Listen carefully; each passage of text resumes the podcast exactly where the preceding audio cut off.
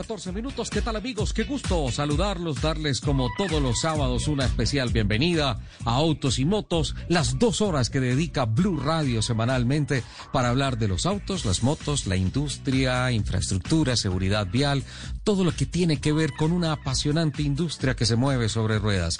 Gina Paola Vega es nuestra productora periodística.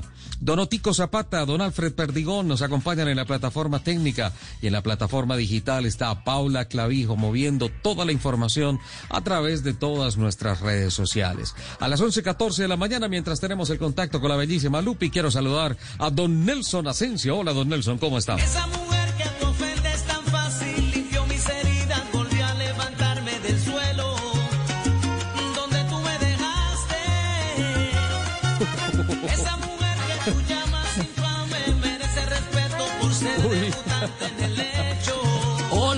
Richie. Nelson. Abrazos para usted. No, Despecho. señor. Cada vez que yo coloco un ¿Qué tema no tiene nada que ver mujer? con mi vida privada. Es simplemente que hay que colocarle un poquito de, de salsa a la vida, de alegría a la vida. Y mucho más en este sábado maravilloso, un clima espectacular, por lo menos en la gran sabana de Bogotá. Y bueno, como siempre, muy emocionado de reencontrarme con los amigos amantes de la velocidad, amantes de las dos ruedas, amantes del mundo, de los autos, de las motocicletas, de las bicicletas, de las energías limpias. Y por supuesto, eh, un cordial saludo para todos nuestros oyentes que también a esta hora están conectados con autos y motos después de esa primera gran etapa del Tour de France, donde hay 10 colombianos haciendo patria, siendo los embajadores de las bielas por nuestro país. Así es de que emocionados, ya estaremos con Tremendo. y con 10 el caídas hubo en la etapa hoy, ¿no? Y entre ellas dos en donde estuvieron involucrados dos capos colombianos, Nairo Quintana y Superman López, que como decían por ahí perdió la capa cuando en una curva un error eh, de él, un error de maniobra de él, eh, se fue deslizando, se fue deslizando hasta que terminó estrellado contra una valla y contra un árbol. Afortunadamente no le pasó nada, siguen en carrera, pero esto es lo que generalmente puede suceder en cualquier momento, los imprevistos. Aquí no se trata solamente de tener la capacidad eh, aeróbica para resistir sobre una bicicleta 3-4 horas, sino también que la suerte muchas veces esté del lado de uno y que Ah. también el clima ayude, ¿no? Porque hoy llovió toda la etapa y la carretera, el asfalto estaba demasiado lisa. Pero bueno, esa mujer, ¿no le gustó el tema de Tony Vega? Me encantó. Sí, claro, me encantó. Escuchémoslo un poquito más. Así fue que poco a poco yo logré levantarme.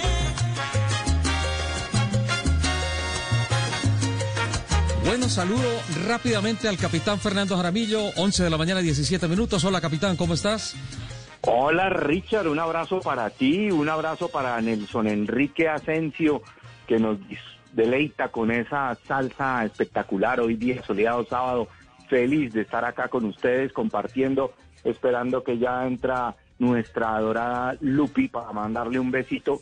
Y bueno, feliz de, de- de este día espectacular que nos ofrece la sabana de Bogotá, como lo hola, Richie. Nelson Enrique. Richie Capitán, Sí, eh, señor. hay que mandarle, hay que mandarle un memo, un memo a, a Lupi para decirle que hoy había programa, que no importa que estuviéramos en el Tour de Francia, que hoy había programa. ya, ya, ya la, ya la vamos a tener. 11 de la mañana, 17 minutos. Abrimos rápidamente nuestra agenda informativa para el día de hoy, este fin de semana, que anticipa lo que he considerado una de las más grandes noticias en medio de toda esta circunstancia de eh, la pandemia, el COVID-19, eh, las cuarentenas y todas las normas que han tenido que adoptar el gobierno nacional a través de todos sus ministerios, eh, obviamente siempre promulgando y eh, pretendiendo las mejores condiciones de salud para todos los colombianos. Uno de los temas más complejos que ha sido eh, en el tema de reactivación ha sido justamente el tema de abrir carreteras, el tema de abrir las vías, el tema de transferirle responsabilidades a todos los colombianos de decir esto no es solamente del gobierno, nos tenemos que cuidar entre todos y entendemos que hay que reactivar una economía, que hay que abrir las carreteras, pero eh, eh, tiene que haber una correlación, sin duda alguna, entre eh, los usuarios de las vías, las autoridades, para que este paso trascendental que se va a dar a partir del primero de septiembre, que es la reapertura de las carreteras, las posibilidades de volver a viajar en carros particulares, de que se puedan hacer implementaciones de viajes en servicio de transporte público, sean un buen experimento, tengan un buen resultado y nos permita volver a esa nueva normalidad sin volver a acudir masivamente a las unidades de cuidados intensivos. Agradecemos profundamente a la ministra de Transporte, la doctora Ángela María Orozco, que atiende a esta hora de la mañana, 11 de la mañana, 19 minutos, la llamada de Blue Radio y Autos y Motos. Doctora Orozco, buenos días, bienvenida y muchas gracias por atender nuestra llamada hoy sábado.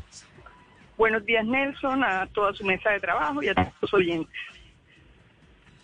Doctora Ángela María, listos para dar el gran paso. Finalmente se anuncia que se abren las carreteras y que es posible volver a viajar. ¿Qué características, qué condiciones especiales están detrás de esta disposición gubernamental? Mire, yo creo que lo primero es reiterar que aquí se ha garantizado el servicio público de transporte durante todo el aislamiento. En esa medida, el transporte terrestre intermunicipal de corta distancia ha estado operando desde el primer día, porque recuerde que siempre hubo gente excepcionada que tenía que trabajar en las actividades esenciales para mantener abastecido a los colombianos y para mantener provistos los servicios de salud. Y por eso, aquellos terminales de transporte que quedaban dentro de los 40 kilómetros a las grandes capitales se mantuvieron abiertos y prestando el servicio. Este es, por eso este es uno de los sectores que primero tuvo protocolos de bioseguridad. Tuvimos un protocolo primero expedido el 9 de abril mediante circular y luego lo ratificó el señor ministro de la Salud el 27 de abril mediante la resolución 677. Eh, en esa medida, eh, esto ha estado operando, lo que no estaba era lo que era de media y larga distancia. Eh, igualmente, también le recuerdo que durante el mes de agosto se permitió la prestación del servicio transporte intermunicipal en los municipios siempre que los alcaldes de origen y destino lo solicitaran. Y así habíamos aprobado pilotos en el departamento del Valle y en el departamento de Antioquia, obviamente sometidos al estricto cumplimiento de los protocolos. ¿Qué dicen los protocolos? Fundamentalmente que en lo que es terminales y en los portales del transporte público se tiene que mantener la distancia de dos metros haciendo las filas. Una vez se ingrese al bus, se tiene que utilizar el tapaboca de manera permanente. Tiene que haber una distancia de un metro entre los pasajeros de los buses, salvo que sean del mismo grupo familiar, las personas que viven juntas. También tiene que haber unas condiciones especiales de limpieza de los buses. Tienen que utilizar los conductores también el tapaboca y mantener permanentemente limpiando aquellos sitios de alto contacto de las personas. Igualmente se recomienda que si tienen que hacer paradas, por ejemplo, por razones de tránsito o etcétera, o a, abastecerse de gasolina, pues se use el tapabocas, se mantengan los dos metros de distancia y que cuando ingresen al vehículo nuevamente se laven las manos. Eh, en el caso de los vehículos particulares, lo que se ha reiterado es en lo que son el grupo familiar, obviamente usted puede ir en su vehículo particular con las personas con las que usted vive, pero en el caso del servicio público individual de taxi, eh, ahí lo que se requiere es que se mantenga el método de distancia del uso del tapaboca porque no son personas que viven juntas ni que formen parte del mismo grupo familiar. Esas son las condiciones. Como digo, estos protocolos han venido operando desde abril precisamente porque se ha garantizado la prestación del servicio para aquellas personas que estaban dedicadas a las actividades esenciales para garantizarnos la, alimentación, el abastecimiento y los servicios de salud. Ministra, hay muchos oyentes que nos están escribiendo y, tienen muchas dudas. Le transfiero algunas de sus inquietudes. Por ejemplo, en el núcleo familiar, en carros particulares, ¿es necesario mantenerse, por ejemplo, en los trayectos con tapabocas o qué disposiciones especiales de bioseguridad eh, se van a implementar a partir de este primero de septiembre? lo que se ha establecido es que si las personas van dentro del vehículo y es el mismo núcleo familiar, no tienen que utilizar el tapabocas o no obstante, si se van a bajar o si van a hablar con otras personas, si tienen que bajar, tienen que utilizar el tapabocas. Acuérdense que aquí lo importante es mantener con las personas con las que uno no convive, mantener la distancia y estar permanentemente utilizando la mascarilla. Y hablo de mascarilla porque a veces la gente pues tiene el tapabocas y se tapa la boca y no la nariz. Es fundamental que cubra nariz y boca. Y, y también mantener esa distancia y estar permanentemente lavándose las manos eso es fundamental. Lo que se y como digo, Estamos igual eh, aclarándolo. El lunes habrá un ajuste al protocolo simplemente para aclarar, porque es evidente que desde el decreto 1069 se permitía eh, la actividad del grupo familiar en sus medios de transporte. Son personas que viven juntas y que han estado juntas todo el tiempo. Aquí sí quiero apelar fundamentalmente al autocuidado. Esta es una etapa de aislamiento individual y selectivo que exige un distanciamiento individual responsable y aquí hay obviamente una enorme responsabilidad de que si alguien no vive con uno, uno sí tiene que garantizar ese método de distancia y la utilización del tapabocas de manera permanente, porque ahí es donde están los grandes riesgos y por eso no nos podemos relajar. Esta es una etapa que exige sobre todo una concientización de que los protocolos se necesitan y que obviamente si usted vive con alguien, pues permanentemente está con esa persona y no se exige esa distancia, pero si no, se requiere siempre que entendamos que no nos podemos saludar de abrazos, que tenemos que mantener esa distancia de un metro al interior de un vehículo y mantener el tapabocas de manera permanente. Ministra, muy buenos días. Habla Fernando Jaramillo. Quería hacerle una pregunta. ¿Qué, eh, ¿Cuándo se tiene pensado que se puedan abrir las fronteras terrestres, al menos con Ecuador, sabemos que con Venezuela pues hay otro análisis diferente, pero con Ecuador hay un tránsito importantísimo de, personas que tienen sus seres queridos de un lado y del otro. ¿Cuándo se ha pensado que se pueda establecer esta apertura?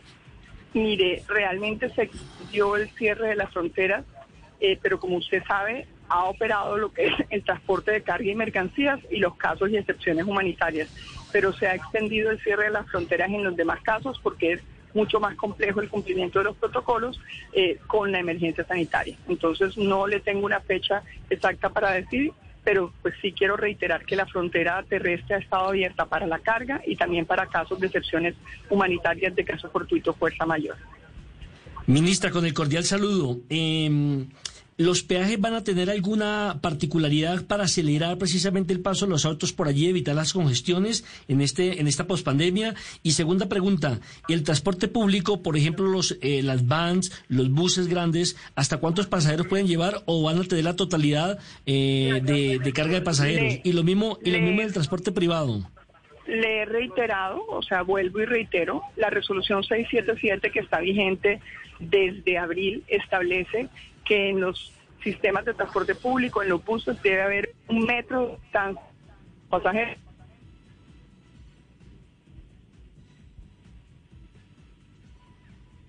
¿Aló? Puede ir sentado al lado de él, pero con las personas con las que nivel metro de utilización del tapabocas. Eso ha estado vigente, se ha estado exigiendo y sigue vigente. ¿Y el tema de los peajes? En los peajes van a seguir operando como operan de manera tradicional. Usted sabe, ya hay muchas concesiones del país que tienen peajes electrónicos.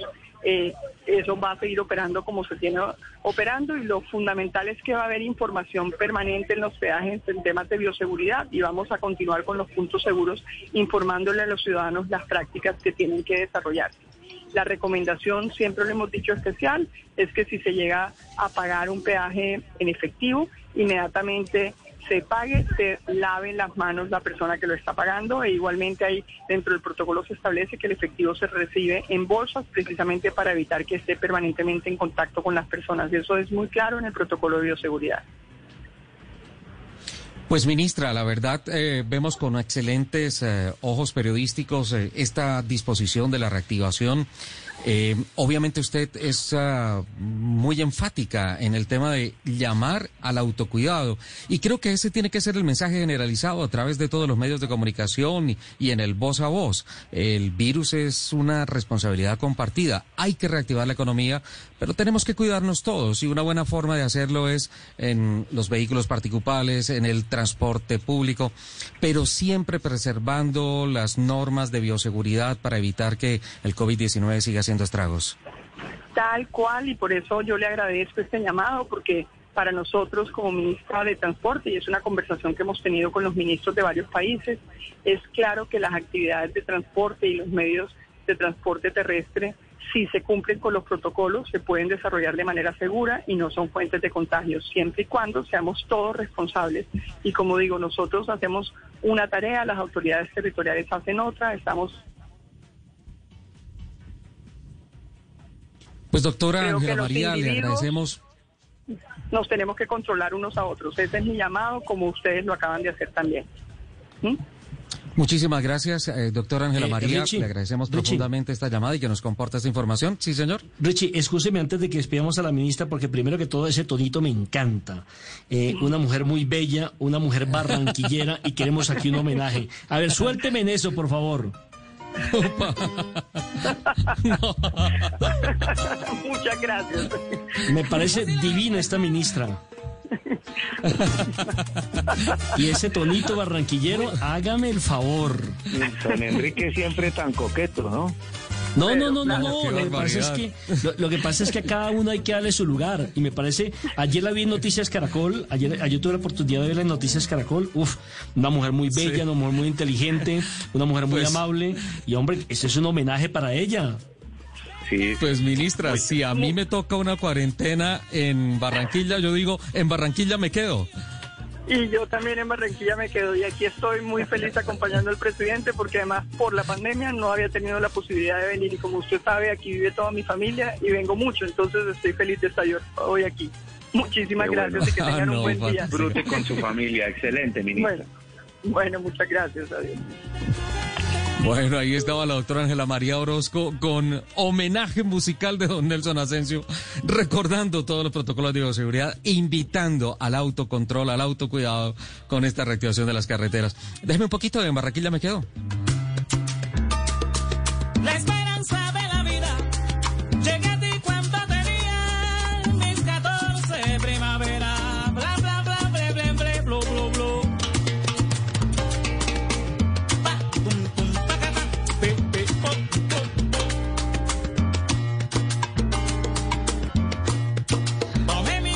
Bueno, 11 de la mañana, 30 minutos. En Barranquilla me quedo. No me- Y Lupi pa- dijo, para Lu- en Barranquilla cambio, me voy. Ya en- que en podemos- cambio Lupi dijo, en mi casa me quedo. Sí, a mí sí me toca aquí en mi casa. Antes de que sigamos, eh, permítanme saludarlos, por favor. Tuve Sí. algunos problemas Lupi, técnicos hermosa, en, en- en la conexión. Pero qué rico poder estar aquí con ustedes otro sábado compartiendo nuestra gran afición por los carros. Claro, fantástico, Lupi. Bueno, ya que estás con nosotros, vamos al corte y vamos con voces y rugidos.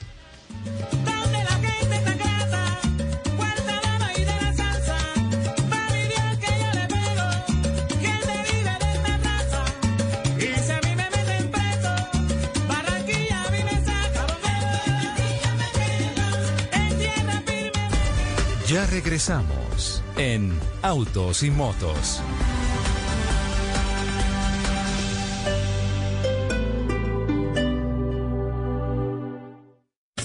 Este sábado en Travesía Blue hablaremos de situaciones de riesgo en la naturaleza y cómo sobrevivir a ellas. Conoceremos la historia del joyero inspirado en aves de Colombia y quien aprendió de comunidades indígenas del Amazonas las técnicas de color al natural. Este sábado, después de las 3 de la tarde, Travesía Blue por Blue Radio. Porque viajar sin salir de casa también hace parte de la nueva alternativa. Travesía Blue por Blue Radio y bluradio.com.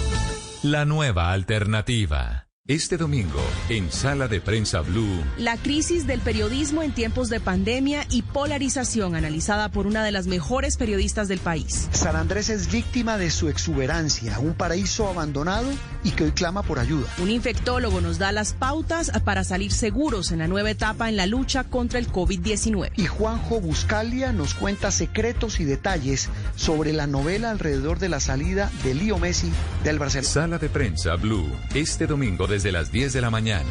Presenta Juan Roberto Vargas por Blue Radio y bluradio.com. La nueva alternativa.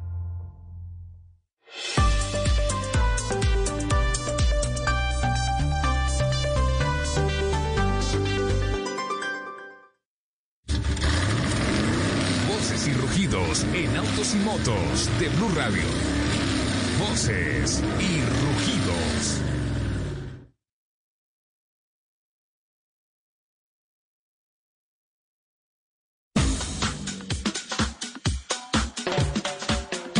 Mediante una carta enviada a los empleados de la compañía General Motors Colmotores comunicó que radicó ante el Ministerio de Trabajo una autorización para suspender el ensamble por un lapso de 120 días. La principal razón de esta solicitud al gobierno nacional es mitigar los impactos económicos que atraviesa la compañía generados por la pandemia del COVID-19 y contribuir a la competitividad y sostenibilidad de la planta hacia el futuro, según dice la carta.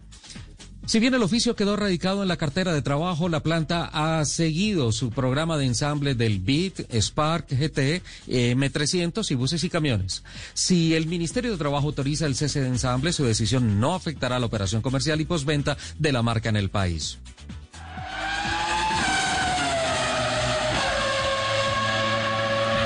Según la publicación norteamericana Motor Trend, la versión tope del Corvette C8 en una edición especial que se llamará Sora, en honra al honor Sora Arcus Duntov, el padre de Corvette, tendrá el motor aspirado más potente del mundo al instalar el V8 de 5.5 litros del C8R de competencia que llegará a los 625 caballos de potencia, llegando hasta las 9.000 revoluciones por minuto. Asimismo, se especula que a dicho motor del Sora se le agregará una unidad eléctrica que lo convertiría en un híbrido que podría acercarse e incluso superar los 1.000 caballos de potencia. Con los puños cruzados frente a su pecho, en la típica pose de Black Panther, Lewis Hamilton dedicó su pole position en Spa-Francorchamps a la memoria de su amigo Chadwick Boseman, quien encarnó al superhéroe de Marvel y murió ayer a la edad de los 43 años, consecuencia de un cáncer de colon.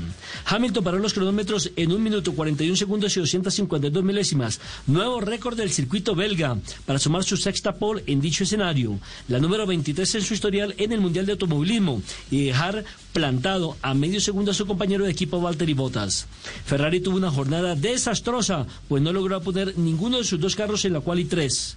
El Gran Premio de Bélgica arrancará mañana, este domingo a las 8 de la mañana, hora colombiana.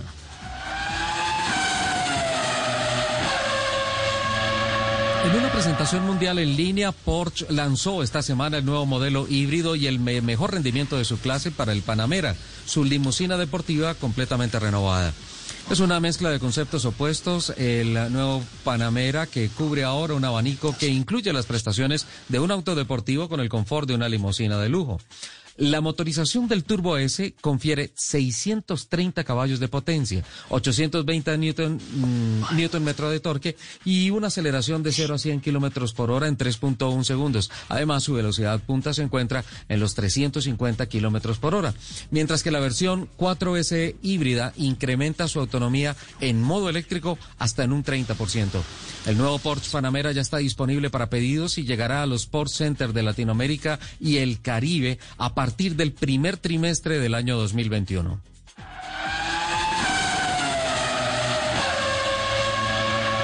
Tomando agosto como el mes del taxista Chevrolet, la marca del Corbatín anunció novedades para el gremio con implementaciones importantes en el modelo 2021 del Chevy Taxi Plus.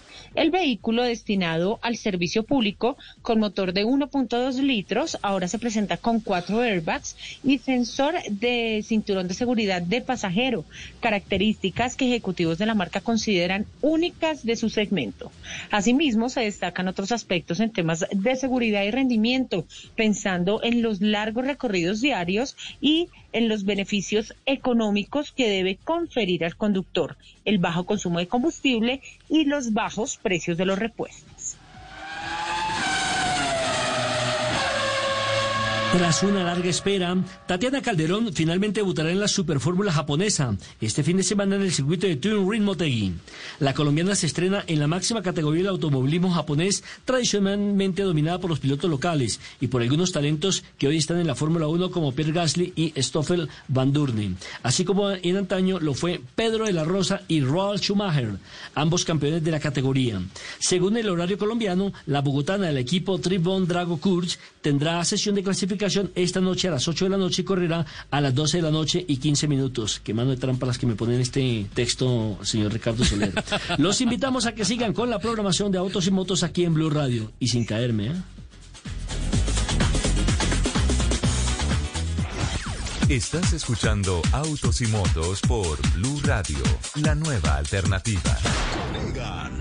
Nairo, Rigo y Superman López. Vamos por más. Acompaña a nuestros ciclistas a escribir una nueva historia en el Tour de Francia.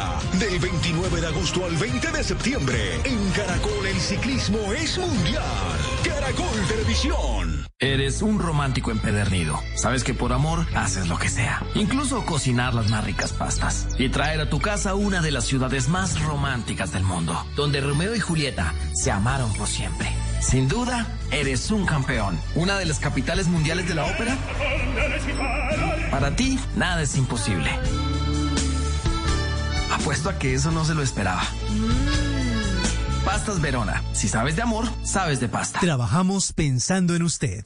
Este domingo, en Sala de Prensa Blue, La crisis del periodismo en tiempos de pandemia y polarización analizada por una de las mejores periodistas del país. San Andrés es víctima de su exuberancia, un paraíso abandonado y que hoy clama por ayuda. Un infectólogo nos da las pautas para salir seguros en la nueva etapa en la lucha contra el COVID-19. Y Juanjo Buscalia nos cuenta secretos y detalles sobre la novela alrededor de la salida de Lío Messi del Barcelona. Sala de Prensa Blue, este domingo desde las 10 de la mañana.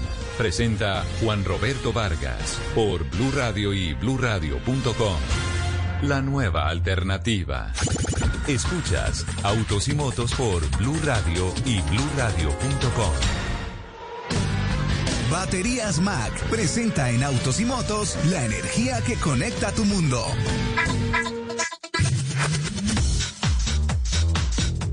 Con la energía que conecta tu mundo, quiero contarles que uno de los programas de recolección de baterías más reconocidos y confiables en el país es el de EcoSteps, eh, que es, ha sido implementado por Clarios Andina Baterías Mac, eh, que se encarga de garantizar el servicio de recolección y además la adecuada disposición de las baterías que ya están saliendo de uso, que han sido usadas de plomo ácido en gran parte de todo nuestro país. Miren, una vez los conductores llevan su batería vieja hasta uno de los centros de servicio automotriz autorizados por la compañía, por ejemplo, talleres, eh, las energitecas, almacenes de cadena que tienen alianza con las empresas comercializadoras de autopartes y Coéxito también, no solo adquieren automáticamente un beneficio en la compra de la siguiente batería, es decir, un descuentico, una platica que se ahorran, sino que permiten su recolección porque parte del programa EcoSteps, que cuenta con una flota especializada y autorizada de vehículos para el transporte terrestre de residuos, se encarga de llevar todos estos materiales, evitando contaminaciones con la conjugación plomo-ácido. Clarios Andina cuenta con centros de almacenamiento de baterías usadas en Colombia, en los territorios de Cundinamarca, en Antioquia, en el eje cafetero, Valle del Cauca, también en la costa atlántica. Y miren esto, una vez las baterías han sido re- recolectadas, eh, se llevan al centro de almacenamiento y de ahí a una planta de reciclaje de Clarios Andina ubicada en el municipio de Yumbo, en el Valle del Cauca, ahí pegadito a Cali, que cumple con los permisos y autorizaciones ambientales para procesar las baterías usadas y así extraer con alta tecnología todos sus componentes para fabricar baterías nuevas. En este lugar, las baterías pasan al proceso de triturado, donde se realiza la separación de los materiales, como por ejemplo plomo, el plástico de toda la carcasa, eh, ácido sulfúrico también. El plomo, por ejemplo, es fundido en hornos rotatorios que utilizan como fuente de combustible gas natural y que entregan al final del proceso un plomo de hasta un 98% de pureza para ser reutilizado. Es una fantasía este programa Ecosteps, que lo presento a todos ustedes con la energía que conecta al mundo con baterías Mac. Todos tenemos algo que nos impulsa, que nos motiva a llegar más lejos. Nuestra familia, sueños y proyectos. Pensando en eso que nos mueve, creamos la nueva batería Mac con tecnología Cycle Plus, con rejillas más resistentes que dan 20% más duración. Baterías Mac, energía que conecta tu mundo. En Blue Radio, el mundo automotriz continúa su recorrido en Autos y Motos.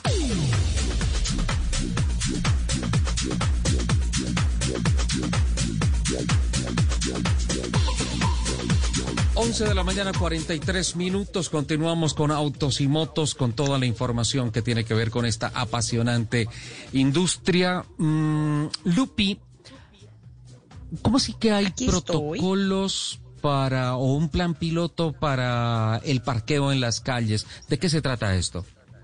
Sí, señor, la Secretaría de Movilidad anunció que la terminal de transportes va a ejecutar una prueba piloto eh, que va a permitir obtener la información necesaria para estructurar un proyecto de regulación del parqueo público y el, el estacionamiento en, en, vía y en espacio público, cumpliendo con lo establecido en el POT y en el Plan Maestro de Movilidad. Según la entidad, este Lupi, proyecto pero va ¿es la Secretaría de Movilidad de Bogotá? Sí, señor.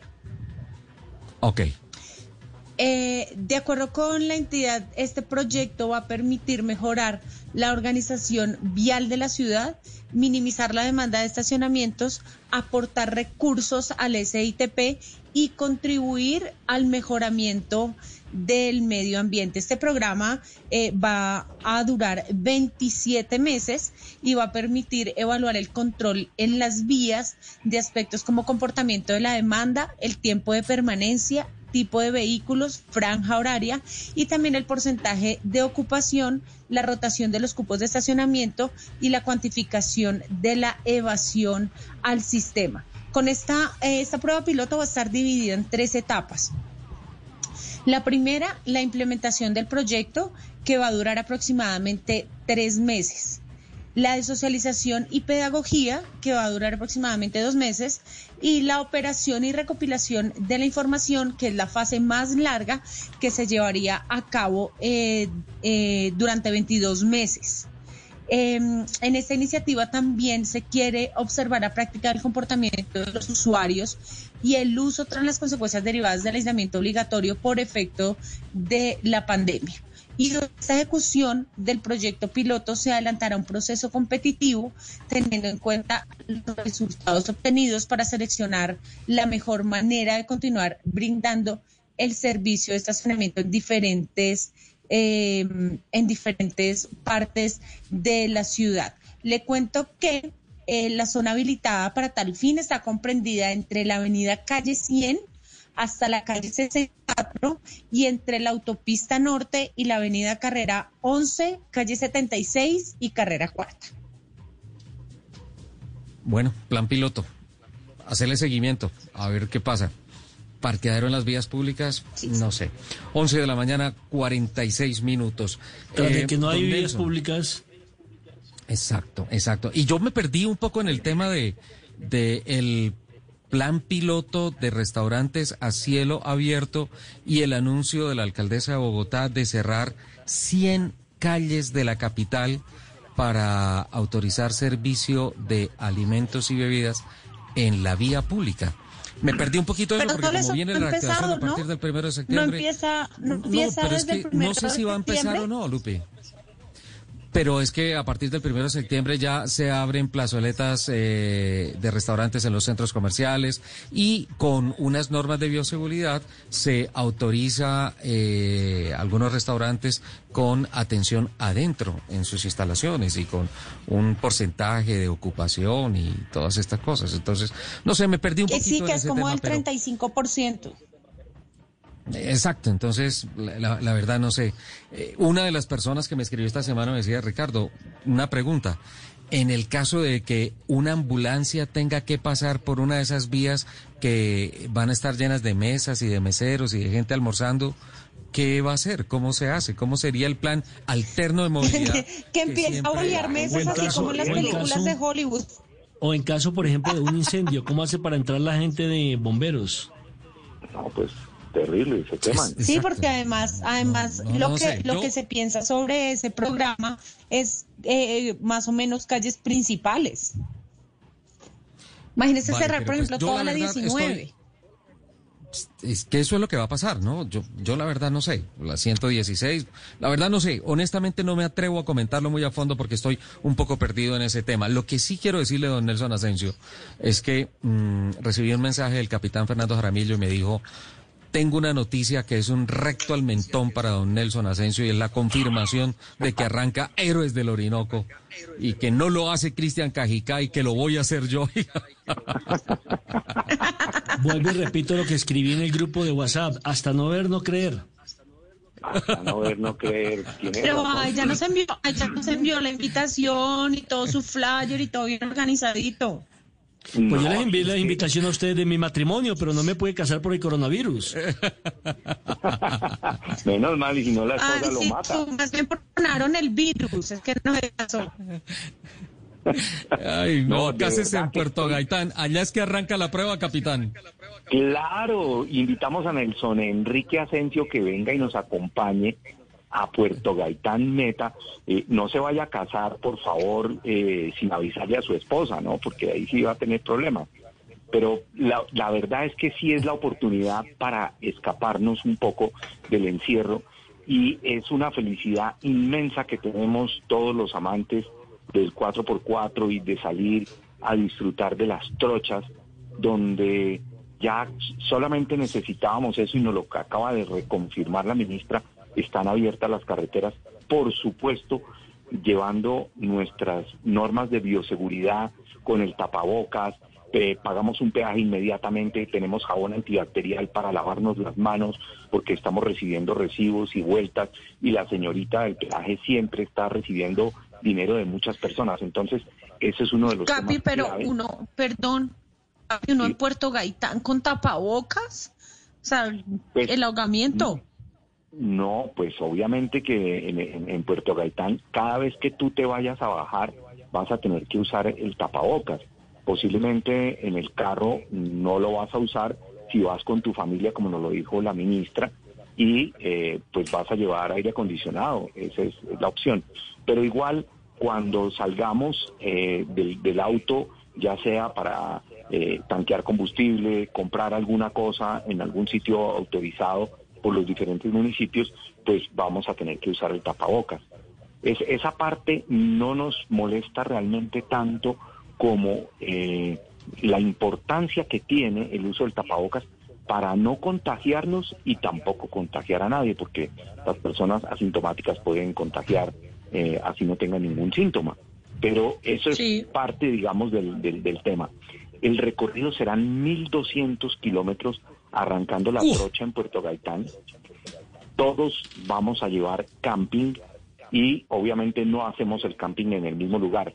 Héroes del Orinoco tradicionalmente cada quien va armando su camping en diferentes lugares y hay eh, una gran cantidad de esos 1.200 kilómetros, por lo menos la mitad de esos 1.200 kilómetros son sabanas inmensas en donde no hay ni siquiera cerca.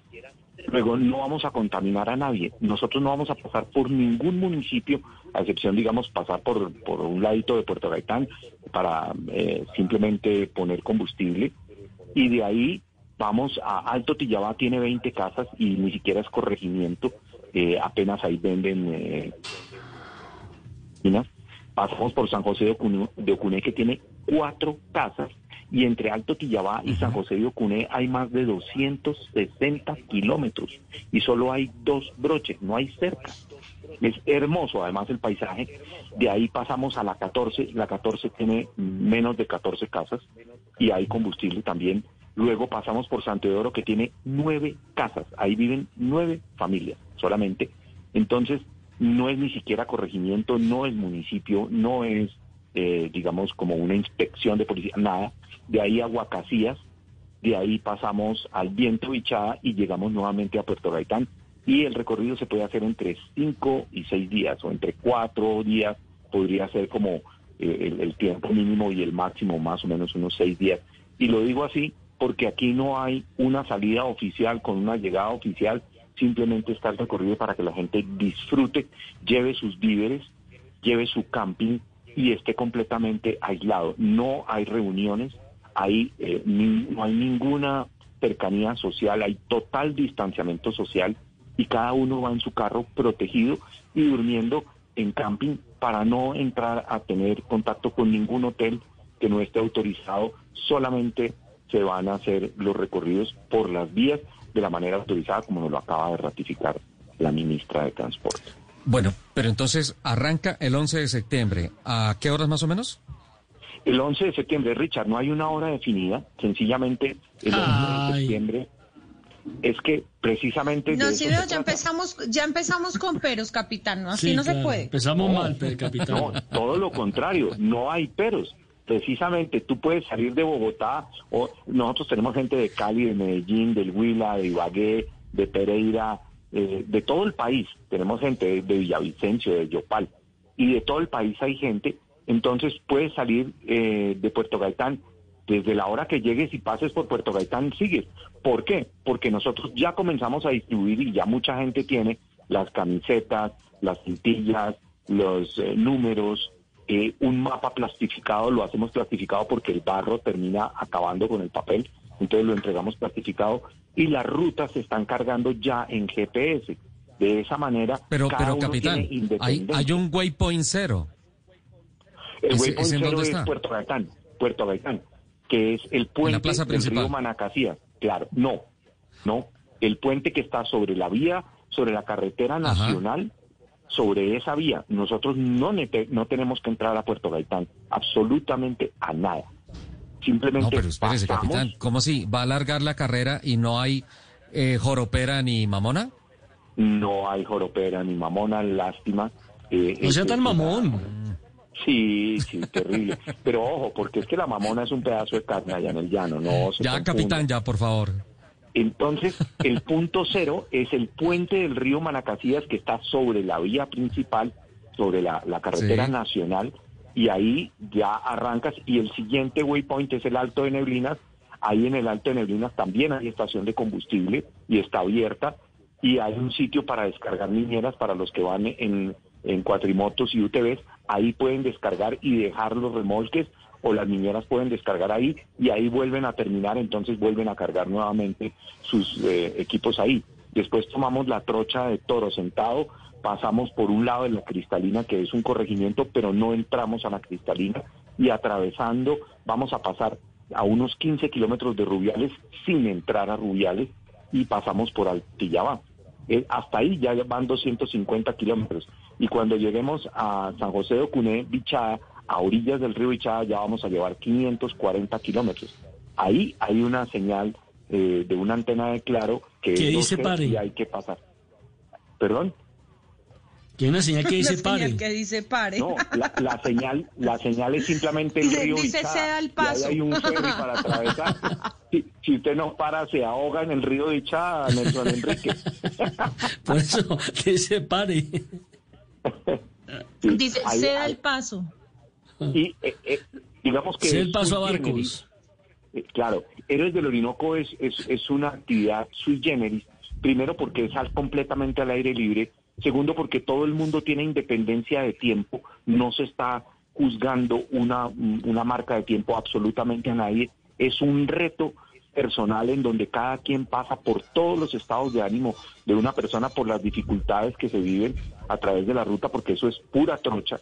Y, y obviamente está el reto de saber navegar no perderse dentro del tema de, de poder seguir la ruta y adicionalmente que, que uno va eh, tranquilo y sin contagiar a nadie eh, ni que lo contagien a uno porque va en su carro, en su vehículo con todos los protocolos de bioseguridad y haciendo el camping con un distanciamiento espectacular. Bueno, pues capitán, entonces para el 11 de septiembre en Puerto Gaitán, punto de partida, waypoint cero, ya sabemos, en el puente sobre el río Manacasías, y ahí arrancamos 1.200 kilómetros. Eh, interesante y pues muchos éxitos, ¿no? Esperamos reporte, ¿no, capitán? Claro, Richard, la idea es poder hacer un reporte para autos y motos y, estaremos muy atentos a eso. Yo estoy invitando al equipo de, de Blue Radio eh, que nos manden a alguien. Ahí hemos estado hablando con Andrés Murcia eh, y ojalá Andrés también nos mande a alguien de Caracol Televisión para hacer un cubrimiento como lo hemos hecho en otros años. Bienvenidos y tenemos... Murcia, eh, Murcia ha hecho el cubrimiento, pero él dijo que no volvía, que eso era como muy duro para él. No, yo creo que Andrés va a estar, eh, eh, está feliz porque ahora tiene un FJ. Él volvió a comprar un FJ, entonces yo creo que Andrés Murcia de Caracol nos va a acompañar. Ojalá que lo haga y que se venga con nosotros con un equipo de, de hacer transmisión. Vamos a poder hacer eh, transmisión desde esos sitios donde tenemos señal. Claro que sí, Richard. Bueno, capitán, fantástico. Pues ya que no nos da ni joropera ni mamona, pues escuchemos un poquito de este, de este golpecito llanero y nos vamos ya con voces y sonidos de Colombia y el mundo.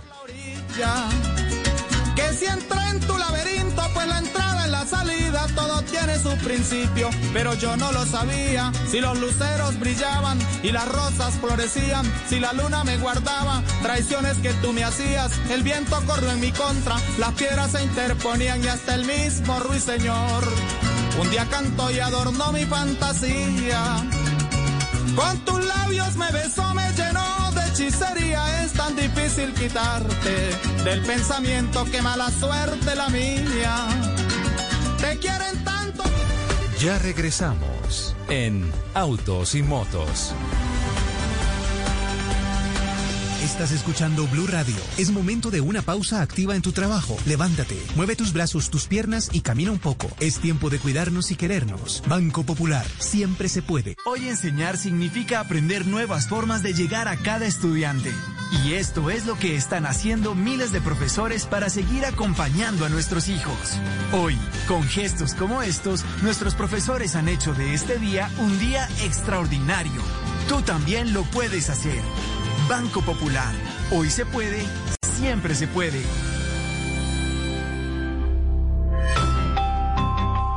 Somos Grupo Aval, vigilado Superintendencia Financiera de Colombia. Fotocopiadora.co te ofrece máquinas multifuncionales color y blanco y negro. Venta y arriendo para negocios, papelerías, misceláneas y empresas. Ingresa www.fotocopiadora.co. Pregunta por nuestros métodos de financiamiento 0% interés. Comunícate ya 321-484-6254. Maki, respaldo y garantía. Aplican términos y condiciones.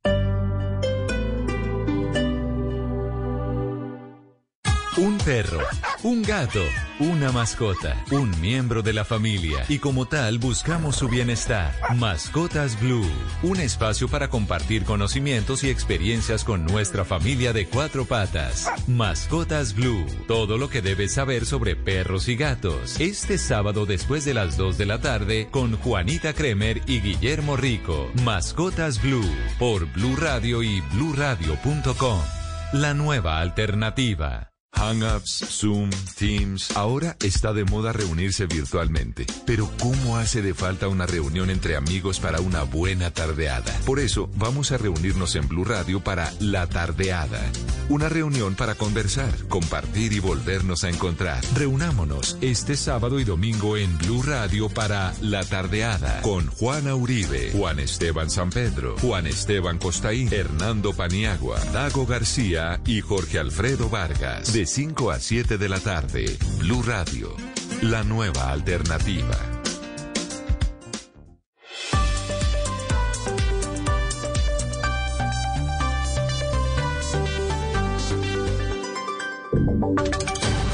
Voces y sonidos de Colombia y el mundo en Blue Radio y bluradio.com, porque la verdad es de todos.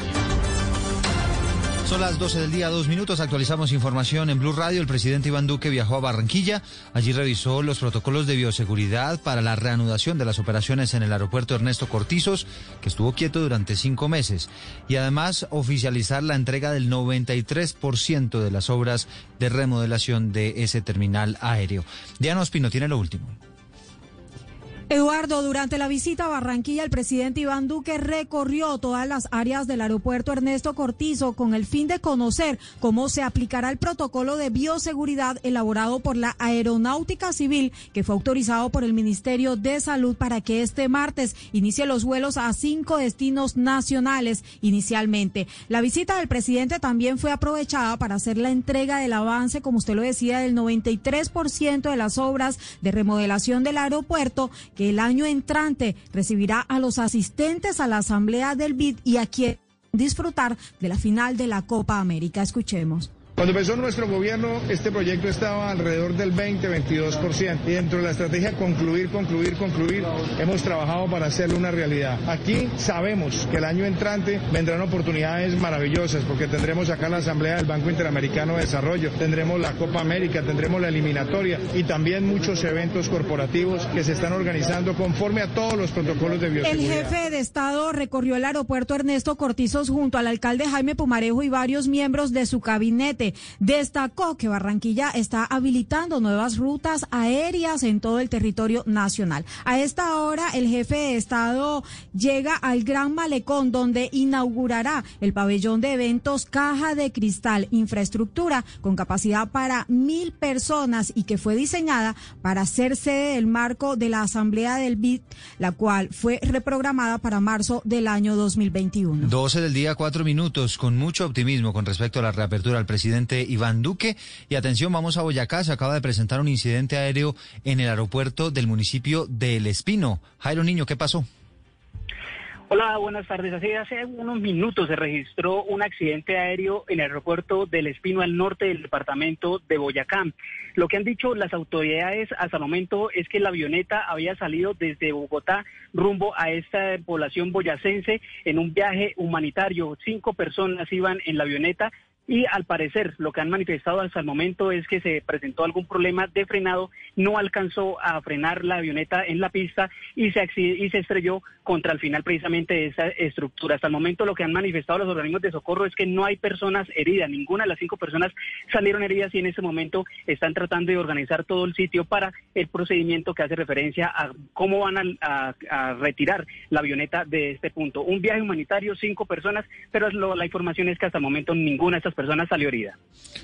Pendientes entonces, esa es una noticia en desarrollo. Jairo, gracias. Vamos ahora a Antioquia. Hay nuevas emergencias por las lluvias, la infraestructura vial la más afectada, pero también hay centenares de personas que tendrán problemas con los servicios públicos. Susana Paneso. Se siguen presentando afectaciones por lluvias en Antioquia, donde en las últimas horas se presentaron dos emergencias. En Pueblo Rico, suroeste antioqueño, las fuertes lluvias dejaron cuatro derrumbes que tienen tres vías del acceso al municipio bloqueadas. Además, se reportaron afectaciones en 13 viviendas y en el sistema de acueducto que estará suspendido al menos por dos días. Omar Obando Gallego es habitante de Pueblo Rico. Hasta ahora no se reporta la pérdida de vidas, pero la vía Pueblo Rico Tarso está suspendida completamente. La vía Pueblo Rico Jericó también está suspendida por derrumbes. La vía Pueblo Rico, Sinaí La Bodega.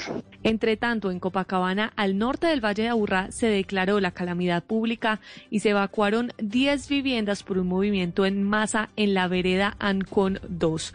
Como noticia en desarrollo, hace pocos minutos informó el DAPART que una de estas viviendas ya colapsó. 12 del día, 6 minutos. Condenaron a 23 años de cárcel a uno de los responsables del asesinato del líder social de Buenaventura, Temístocles Machado. Ocurrió en 2018. Natalia Perea. Así es, a 23 años de prisión fue condenado Juan José Mosquera, alias El Profe, quien fue capturado en Cali y señalado como otro de los participantes en el asesinato de Temístocles Machado, líder social de Buenaventura. De acuerdo con el informe de la Fiscalía, el hombre aceptó haber participado en este hecho que ocurrió el 27 de enero del 2018 en Buenaventura. La Fiscalía también asegura que por este asesinato han sido capturadas siete personas. Uno de ellos es Arturo Andrade Machado, sobrino de Temístocles, quien fue condenado también a 20 años de cárcel.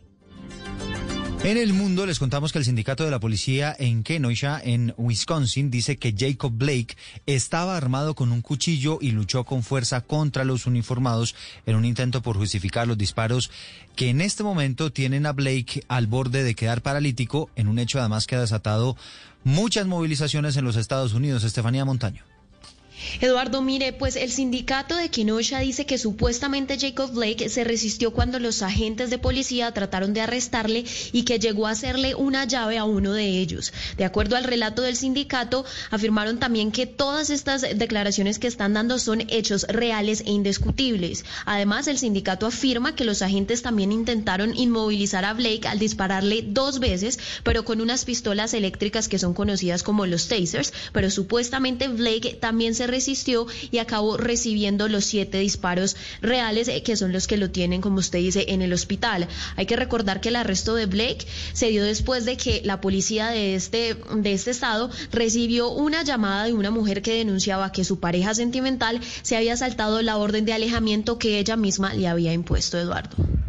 Son las 12 del día, 8 minutos. A la una de la tarde les vamos a tener todo el resumen de lo que fue la primera etapa del Tour de Francia. Una etapa muy accidentada, con caída inclusive de los colombianos. Pero antes, Sebastián Vargas, hablemos algo de fútbol, porque se, se están jugando varios partidos en Inglaterra.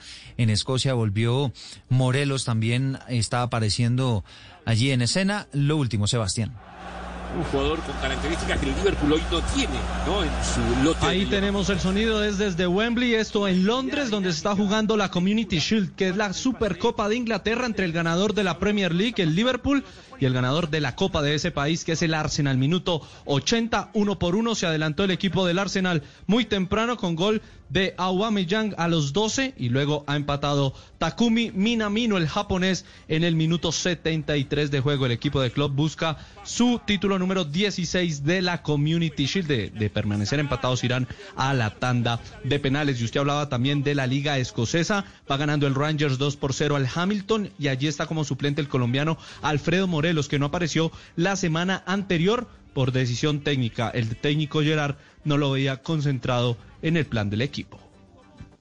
Noticias contra reloj en Blue Radio. Estamos muy atentos. Avanza a esta hora la audiencia para judicializar a los vigilantes sospechosos de haber asesinado a los cinco jóvenes en el Cañaduzal del barrio Llano Verde en el oriente de Cali. Los indiciados no aceptaron los cargos que le imputó la Fiscalía por homicidio agravado, que les daría una pena de 44 años de cárcel. A esta hora se define si son enviados o no a la cárcel.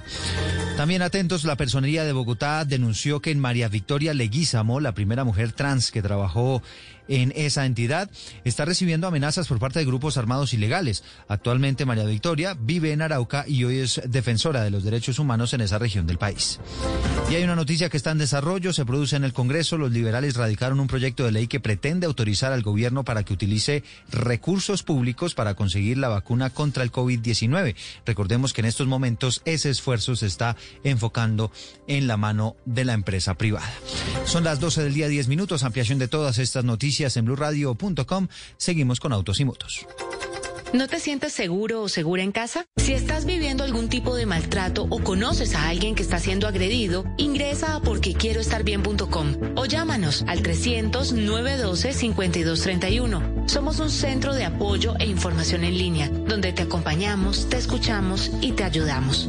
Una iniciativa de la Fundación Santo Domingo y Profamilia, con el apoyo de Blue Radio. Este domingo en, en Blue Jeans, ¿de dónde vienen las grandes apuestas de la vida?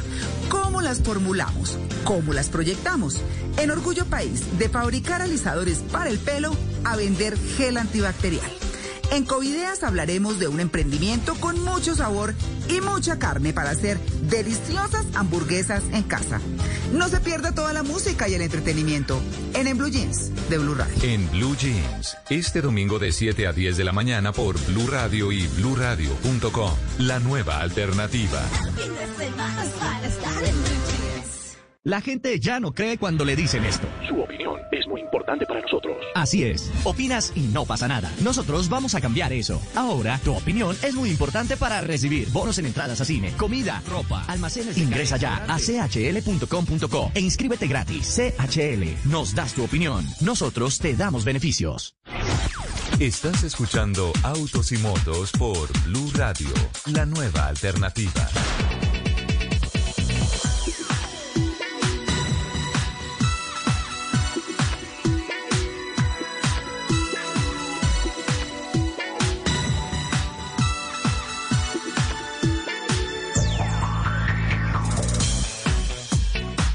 Y a las 12 del día, 12 minutos después de las noticias presentadas por Eduardo Hernández en Voces y Sonidos de Colombia y el Mundo, arrancamos nuestra segunda hora de autos y motos. Don Nelson Asensio. Sí, señor. ¿Me está escuchando claramente? Sí, señor, le escucho perfectamente, como si estuviera hablándome al oído. Perfecto. Eh, es que quería hacerle un comentario. Yo Lo escucho atentamente. que degradar al capitán Fernando Jaramillo. Pues después de ese craso error que cometió al aire, que es lo que más duele, yo creo que ya de capitán vamos a bajarlo a teniente. Y si sigue mal, vamos por dragoneante. Va a terminar en soldado raso. No, pues déjenme que sea Porque- alférez, por favor. pero, pero no me pasen a, a, a ser su oficial, déjenme como oficial, así sea alférez. Oiga, lo mandamos a hacer el test drive de la Ford F50 Lariat, ¿te acuerdas? Sí. ¿Cómo le parece? Oye, se tomó unas fotos chéveres y las publicó ahí en Instagram y después vino y nos comentó pues cosas muy bacanas así que no que la camioneta, que un avión, que confortable. ¿Recuerdas algo más? Nelson? Pues es que tampoco dijo mucho. Ah, no. Ah, perfecto. Perfecto, muchas gracias. Se nos comió el tema de que, por ejemplo, estaba manejando el modelo más vendido en Estados Unidos en los últimos 10 años. ¿Sí? Eh, se nos comió el tema, por ejemplo, de que la relación peso-potencia se ha mejorado tanto gracias a un aluminio desarrollado por la industria aérea militar norteamericana que eh, le permite a la camioneta ser absolutamente robusta, flexible y mucho más liviana que sus antecesoras. Pero especialmente se comió el dato de que esa camioneta, póngale cuidado a este dato, Nelson Asensio, tiene montado el motor EcoBoost de 6 cilindros en B, 3.5 litros biturbo, que es el mismo motor o la misma plataforma del Ford GT40 que ganó las 24 horas de Le Mans en el año 2016. ¿Estuvo bien hecha o mal hecha la tarea, don Nelson? No, estuvo bien hecha. Lo que pasa es que hay que dejarle al director, por favor, Nelson, ¿qué opina? Pues yo lo que opino es que si lo tengo que calificar de 1 a 10, en este momento le coloco 5.9. O sea, estoy Se rajó. Sí, claro. Se rajó. Pero yo sí hablé del motor, claro que hablé. Y dije que este es de Pero- 375 caballos, que es el mismo EcoBoost doble turbo que tiene la Raptor, pero la Raptor viene mapeada a 450 caballos. Recibí una llamada de la señora Melisa Pantoja, gerente de marca de Ford Motor, Mo- Ford Motor Colombia, perdón, y me Está dijo, furiosa contigo. la, la- lamentamos eso porque pues la verdad esperábamos un mejor reporte de la camioneta y pues yo quería disculparme con ella públicamente porque, o sea, y, y hacer la degradación oficial del capitán como test driver del programa porque, porque se rajó. Ay, Dios mío, bendito. Teniente Melissa, Jaramillo. Buenas tardes, bienvenida. Buenas tardes, ¿cómo están? Ricardo, Nelson, Fernando, un placer saludarlos en la tarde de hoy. Qué rico saludarte. ¿Cómo has estado? Muy bien, seguí eh, tu recorrido por la por la cuenca del río Cusiana, espectacular. Eh, hubiese sido eh, la mejor compañía para poderte ayudar a que conocieras un poco más sobre la camioneta, pero estoy segura que, que ella te respondió a todas las exigencias eh, en la en la que la, la pusiste. Claro, No, Melissa, el tema es que la camioneta ha funcionado perfecto, pero lo que no funcionó perfecto fue el capitán, porque se nos comió mucho más de la mitad de la información. Y eso sí, la verdad, nos pone muy triste, Melissa. No, la- Bueno, la, la también. próxima vez. Le pido a Melissa que me acompañe la próxima vez. Eh, Yo por la encantadísima. compañía No hay próxima vez, capitán. conocimiento, además, por favor, Melissa. Pero además puedes estar segura que usé absolutamente todo lo que ofrece la camioneta, el control de ascenso, el control de descenso, el bajo, el 4x4 automático cuando uno lo selecciona, el 4x4 cuando uno lo quiere dejar solo 4x4, absolutamente toda la funcionalidad de la camioneta, tanto en pavimento como en off-road, y sacó 10 sobre 10. Sí, pero capitán, Qué eso hay que contárselo a los oyentes. Melissa, eh, un, un fenómeno, eh, esta, esta apuesta que está haciendo Ford con esta mezcla de plataformas de motores, con diseños de avanzada, con eh, muchas implementaciones tecnológicas de asistencias de manejo en todo lado para que el placer de confundir, de, de conducir no desaparezca cuando desaparece, por ejemplo, el asfalto, cuando vienen las condiciones difíciles de la carretera. Claro que sí. Este, la F-150 Lariat Sport es ejemplo de ello. Esta camioneta viene ahora más equipada que nunca, es inteligente, es poderosa, es robusta, trae un diseño totalmente renovado, tanto en su exterior como en su interior. Tiene mejores atributos off-road, como, como dice el CAPI, y también una plataforma de tecnologías eh, de asistencia al conductor denominada Ford Copilot 360, que viene a brindar al conductor y a sus ocupantes total confianza y seguridad. Eso es lo que nosotros estamos eh, entregando a través de estos productos al, al cliente colombiano. ¿Cómo va el tema de, de, la puesta en el mercado, de la aceptación? ¿Qué, ¿Qué, respuesta han tenido puntualmente sobre este modelo y sobre las apuestas de pickups que están haciendo en estos momentos?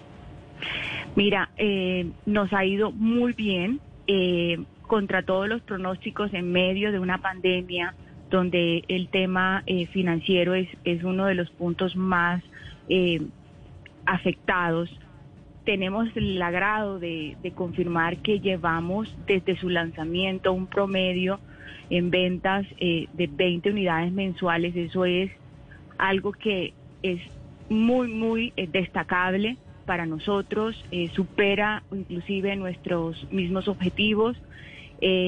la aceptación es increíble, la gente está enamorada del vehículo, hemos tenido muy buenos comentarios de parte de los clientes y eh, las ventas han sido fluidas. Eh, quiero aprovechar también este momento para contactar a don Rafael Melo, gerente de mercadeo de Ford Motor Colombia, porque tenemos que entender un poco eh, esta, esta transformación global de la compañía. Viene el anuncio de que la marca del óvalo no va a ser carros más pequeños, carros compactos no, eh, sale del Ford Focus, que es uno de los modelos históricamente más vendidos en la historia del automóvil, y hace la apuesta por SUVs, pickups, carros más grandes, y empieza la transición hacia la motorización eléctrica.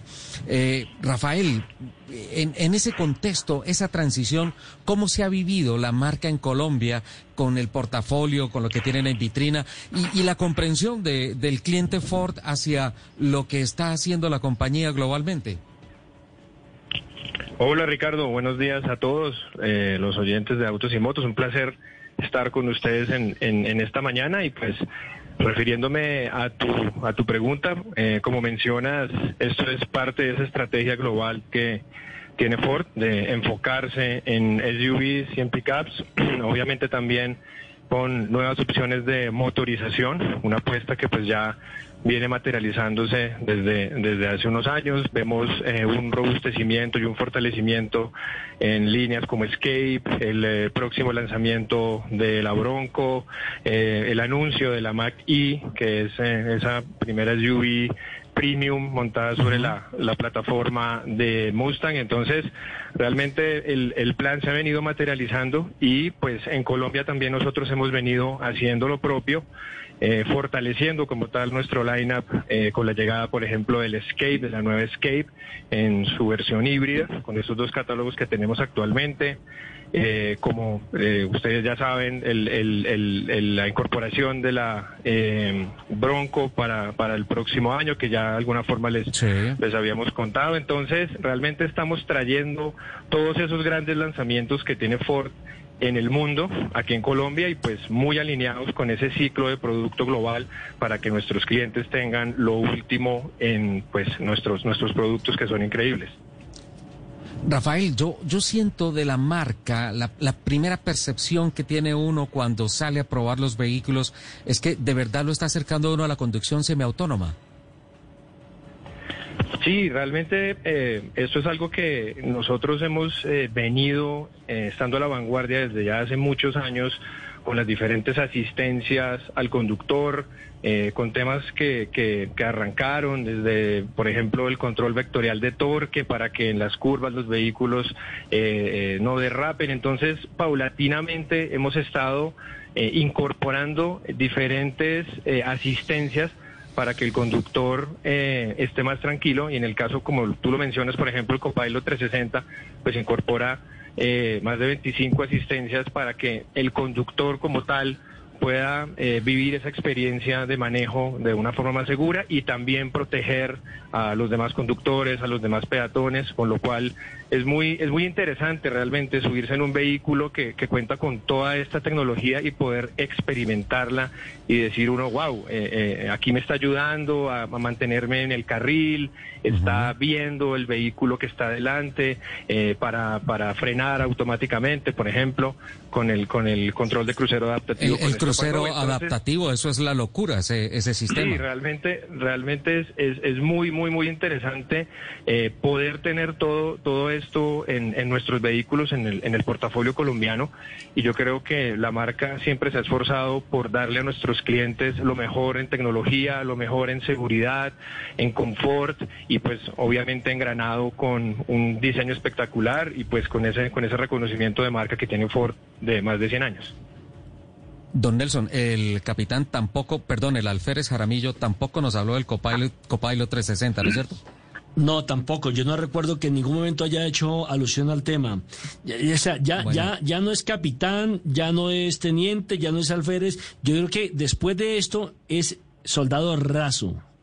Miren, Nelson Enrique, le voy a contar una cosa y les voy a decir a los dos, además, que Rafa Melo no solamente es un Ironman de verdad, porque hace todo Sí. el tema de triatlón, de clatlón, todas esas cosas, y es un deportista consumado, sino que además Nelson Enrique, para que usted sepa, es un melómano de primera categoría y le encanta la música y es un excelente DJ. Así es. Y, y obviamente todo eso que estamos hablando, yo lo experimenté en la Ford 150 Lariat Sport, que me la gocé, no lo deja cambiar de carril, le vibra el, te- el timón. Tranquilo, respiren, respiren. Tranquilo, capitán, respire. Cierto, Mire, Rafa. a un Ironman, Sí, no, a un Ironman no se le puede quedar mal. Inclusive. Capi, el- esa, esa, eh, el área de sport con lo que tú mencionas, pues viene con, con ese sistema de audio premium Bang Olufsen y eh, pues obviamente de esta reputada casa danesa, entonces el- esa experiencia musical que tú, que tú mencionas, me imagino que tuvo que haber sido espectacular. Realmente es un vehículo muy, muy, muy, muy completo.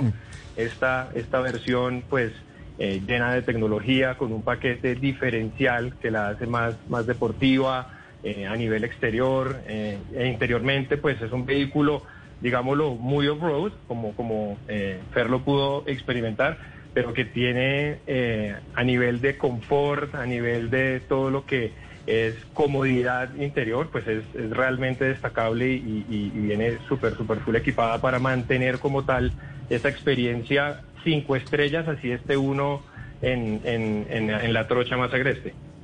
Así es. Pues Súper Rafael, cómoda, Melissa. amplia. Sí. Capitán. Mira, quería decirle a, Rafael y a Melissa que pues les agradecemos mucho la oportunidad que nos dan de conocer esa tecnología, pero que para próximas oportunidades, don Nelson Asensio, Ricardo Soler, estamos completamente disponibles para que de pronto haya un mejor reporte de los carros en lo que se hace aquí al aire. Yo los puedo llevar, yo los puedo llevar en una próxima oportunidad, con mucho gusto. No, no, capitán. Pero si no nos ha llevado, si no, no si no nos ha llevado a los eh, a los del Orinoco, si no nos ha llevado ya que es un torneo suyo, menos nos va a llevar a... Invitados están, lo que pasa es que se aterran de ver el barro, se mueren del susto, yo ya sé. Y a Lupi le, le- le aterran los bichos, entonces me da como cosa llevarlos allá que se vayan a embarrar, pobrecito. No, yo doy fe, yo doy fe que, que el Capi, yo doy fe que el Capi es un excelente anfitrión. Contamos con su conocimiento en un evento que tuvimos de Ranger muy agradable el año pasado y realmente, pues, sería una experiencia eh, espectacular. Yo creo que para todos ustedes que, que el Capi estuviera, estuviera como tal liderando y acompañándolos porque es un, es un excelente host. Eso pensábamos Rafa, antes. yo tengo, Muchas gracias, Rafa. yo, yo, yo doy fe de que el capitán tiene muy buenos amigos que le salvan el pillo, el pellejo a toda pellejo. hora. Rafael, muchísimas gracias. Feliz día. Gracias a ustedes, un feliz día y bueno, nos veremos en otra próxima oportunidad. Un abrazo, Vale, Rafa, también un abrazo, Melissa, un abrazo. muchísimas que estén gracias. muy Hasta luego. bien. Gracias, hasta luego. Ok. Bueno, capitán, no es que quisiéramos molestarte ni nada, pero es que se nos había quedado entre el tintero un poco de información. Llegué muy justo cuando estaban diciendo, Y algo. Sí. llegué justo cuando estaban ¿le gustan hablando mal de mí. No, no, no, que te asustan Uno no, los bichos. uno no puede hablar de ti. las personas sin que estén presentes para defenderse. Divina, Lupi. Algún día superarás lo de los bichos y te vas con nosotros para Héroes del Orinoco montada en una Ford Ranger. No, ya no, ya yo ya estoy muy vieja para superar eso, eso ya murió conmigo. No creo, no creo. Bueno, estoy tratando de coordinar a esta hora, eh, pero yo creo que vamos a hacer una cosa. Son las 11, 12.28, ¿verdad? Vamos, vamos al corte porque es que estamos tratando la comunicación con el director de Invías con relación a la inauguración eh, el próximo 4 de septiembre del primer trayecto del túnel de la línea. Entonces creo que tenemos Ah, opción el- de- de nosotros dijimos que no, no lo íbamos a perder. Ajá, exacto. Y, y ya se acerca la fecha y, y este sábado es justamente el sábado previo a la inauguración. Por eso, por eso queremos tener acá al director de Invías. Pero creo que a esta hora, 12.28, alcanzamos a cumplir con el corte, el corte comercial. Vamos con voces y rugidos y ya estaríamos con el director de Invías. Vamos a ver si lo logramos. Bueno. Ya regresamos en Autos y Motos.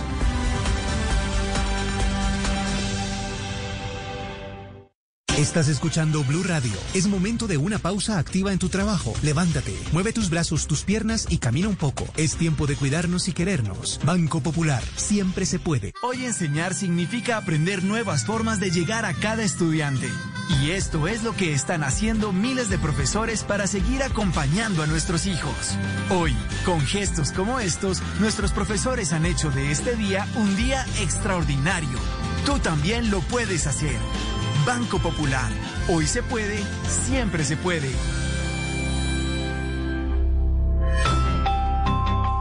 Somos Grupo Aval, vigilado Superintendencia Financiera de Colombia. A continuación, una historia de amor. Qué hermosura, mi amor, con esas curvas y yo sin frenos, Ave María. Je suis difficile, je suis curious, je ne suis pas pour tout le monde. Traducción. Yo soy difícil, dura, no para cualquiera. No se preocupe, mi amor, me salió bravita, hágale que así es que me gusta más mi vida. Mais celui qui m'aime me fait tomber amoureux. Traducción. Pero quien me quiera me enamora. Hágale pues, mi amor, que mi nombre es Lucho. Yo la lucho, la guapeo, la peleo y después la conquisto, mi amor. Je pense que quiconque es seguro. Traducción. No crean que cualquiera tiene ese gusto. En la costa o en el llano, solo los colombianos, que son los más berracos. El amor entre la carrera más importante del mundo y los colombianos cada día crece más. No te pierdas esta historia en Blue Radio con un gran narrador, Rubén Darío Arcila. En una tierra capaz de parir fenómenos. Y el mejor equipo que no pedalea en Blue Radio. Écoutez le Tour de France sur Blue Radio. Nous sommes amoureux du sport. El Tour de Francia en Blue Radio. Enamorados del deporte. Blue Radio, la nueva alternativa. Voces y rugidos en autos y motos de Blue Radio. Voces y rugidos.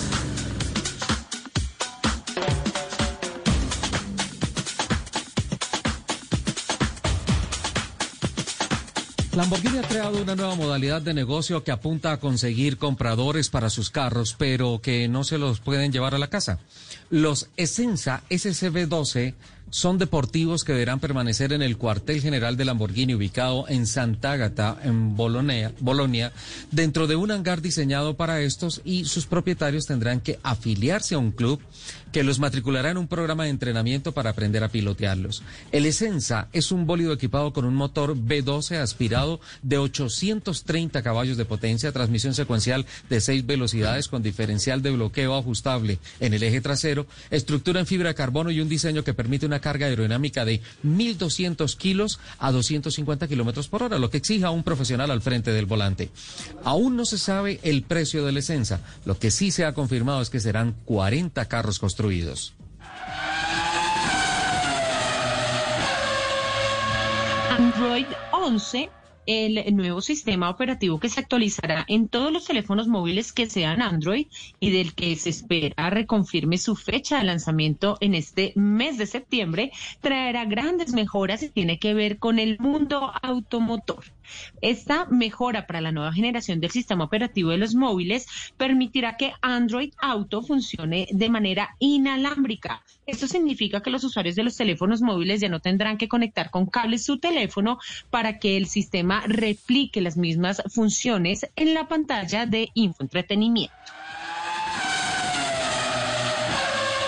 El piloto colomboamericano Sebastián Montoya enfrenta este fin de semana la segunda ronda del Campeonato Italiano de Fórmula 4 en el Autódromo Enzo y Dino Ferrari de Imola, en donde disputará tres carreras, cada una de 30 minutos. Montoya, que milita en el equipo Prema Power Team, y marcha quinto en la general de campeonato, corrió esta mañana la primera prueba con tal mala fortuna que no pudo terminarla, al verse involucrado en un incidente en el quinto giro, en el que destrozó la parte frontal de su monoplaza.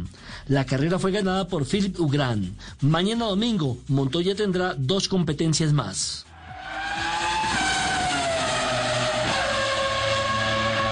Publicado por Beverly Hills Car Club el pasado 13 de agosto para subasta a través de eBay, se anunció la venta de un Mercedes-Benz S600 B12 Coupé Lorinser, modelo 1996, propiedad de la superestrella de la NBA Michael Jordan. El precio base simbólico de este S600 arrancó en 23 dólares en honor al número que siempre identificó a Jordan en el maderamen, cifra que ha escalado velozmente hasta los 201.800 dólares. El Mercedes-Benz viene acompañado por el título que certifica que fue comprado por Michael Jordan y su entonces esposa Juanita Jordan. Sus firmas están al respaldo de ese contrato. Y como curiosidad, al encender el teléfono del carro, el nombre Jordan aparece en la pantalla digital del panel de controles.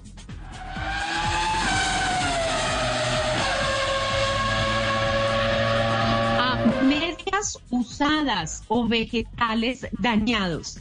A eso es lo que le decir, según han expresado propietarios de este vehículo de la marca coreana.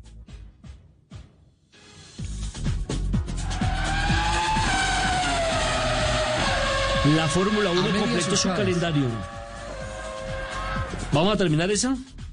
Dale, Richie, termina esa. Sí, si quieres la presento. A medias usadas o vegetales dañados, a eso es lo que huele el interior del Palisade, según han expresado propietarios de este vehículo a la coreana Hyundai. De inmediato la automotriz inició una investigación para determinar el porqué de ese olor fétido en el modelo del cual ya han vendido más de 40 mil unidades. Si bien por el momento no hay certeza de cuál pueda ser el origen del olor, se cree que puede ser el cuero de napa del tapizado el causante, pues esta situación no se da en las versiones con tapicería en tela. Hyundai ha dicho que su preocupación va desde corregir el olor en este modelo hasta prevenirlo en la caligrafía de gran lujo que se usa en la misma tapicería.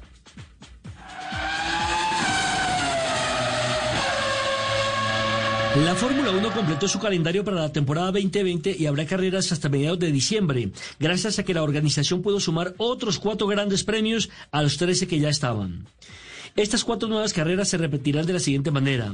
Dos para Bahrein, una para Turquía y una para Abu Dhabi. Y con ello, al final de la temporada de la máxima categoría saldrá de Europa para finalizar en otros países de Oriente Medio, el 13 de diciembre.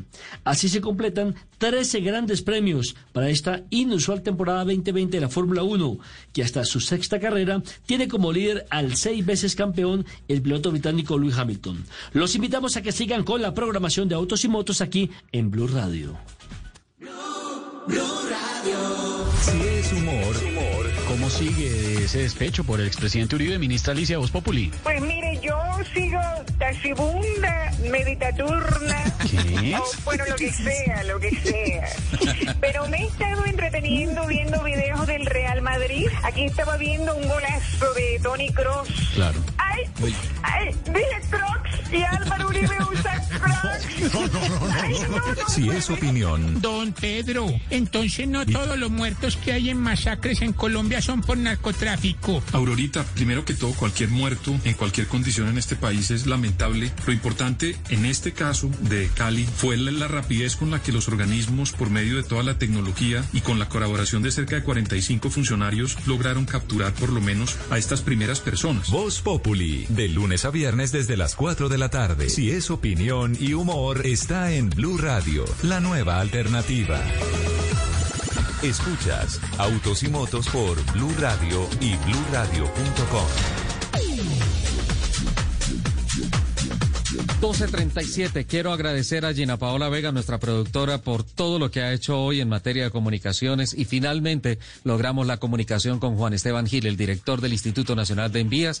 Hace más o menos un mes habíamos hablado sobre la gran expectativa de la fecha aún no confirmada, eh, pero sí el mes que iba a ser septiembre de la inauguración del primer trayecto de la mega obra, el túnel de la línea ya es una realidad. El próximo 4 de septiembre estamos contando los días. Hay un nerviosismo muy grande por la apertura de este primer tramo de la vía. Juan Esteban Gil, nuevamente bienvenido a Autos y Motos. Muchísimas gracias por ah, aceptar esta llamada. Hola, muy buenos días. Un saludo muy especial para todos. Aquí desde la Cordillera Central. Estoy por acá en el de la línea, precisamente viendo el avance de esta obra y esperando pues que dentro de ocho días o ya seis días puedan los colombianos. Ay, se nos cayó la comunicación. Vamos, vamos a intentarlo, pero, por favor, Gina. Pero imagínese, llevamos 15 años con la construcción del túnel de la línea, ¿verdad? Que seguramente va a quedar en un trayecto entre Ibagué y la ciudad de Armenia más o menos de dos horas y media. Ayer incluso la Confederación Suramericana de Fútbol estaba preguntando ese trayecto exactamente en cuánto se podía hacer en auto por si el campeonato sudamericano se llega a realizar en el eje cafetero, parte de él y la otra parte de la ciudad de Ibagué. Pero lo curioso del tema, mientras restablecemos la comunicación con el director de Invías, es el hecho de que duramos 15 años para la construcción y ahora estamos en tremenda pelea porque el presidente de la República eh, le colocó el nombre de túnel Darío Echandía. Entonces, los cuyabros emberracados con ese nombre, porque Darío Echandía, pues, recordemos que fue un expresidente tolimense. Sí, y ah, fue el gestor de la frase Colombia es un país de cafres o algo así, si no recuerdo. Sí, y, y, y, la otra y, la, y la otra frase que dice, el poder chai, el poder pa' qué. El poder para qué, sí. Buen sí, primón. Eh, no, no, no, eso ya. Bueno, pues, eh, ve- vea, eh, soldado, soldado, respetemos a nuestro expresidente. Pero, pero si eso es tolimense, por favor, ¿cuál irrespeto? Irrespeto sería decirle algo que no tenga que ver con los tolimenses, pero buen primor, eso es absolutamente opita. No, eh, exactamente. eh, Opita, o sea, Neiva, Ibagué es Tolima. ¿Y, y, y de dónde salió el winner? ya, no era ya, del ya, por Tolima favor. grande, por favor, por favor, capitán. Por favor, capitán. Es que tenemos ya restablecida la comunicación con Juan Esteban Gil. ¿Nos escucha, Juan Esteban? Sí, por supuesto, es que de pronto la conexión desde acá, desde el alto de la línea, se nos complica a ratos. Pero bueno, aquí estamos nuevamente, nuevamente para contarle al país los avances y esperando que dentro de ocho días podamos tener al servicio de los colombianos este que es el proyecto más esperado en la historia, el túnel de la línea. Sin duda alguna. no ¿Cómo van a ser los pormenores de la de presentación, por favor?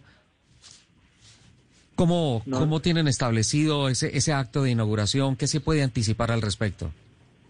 Es un acto muy por la bioseguridad, por la pandemia. Es un evento en el que principalmente estará orientado en un homenaje a los trabajadores.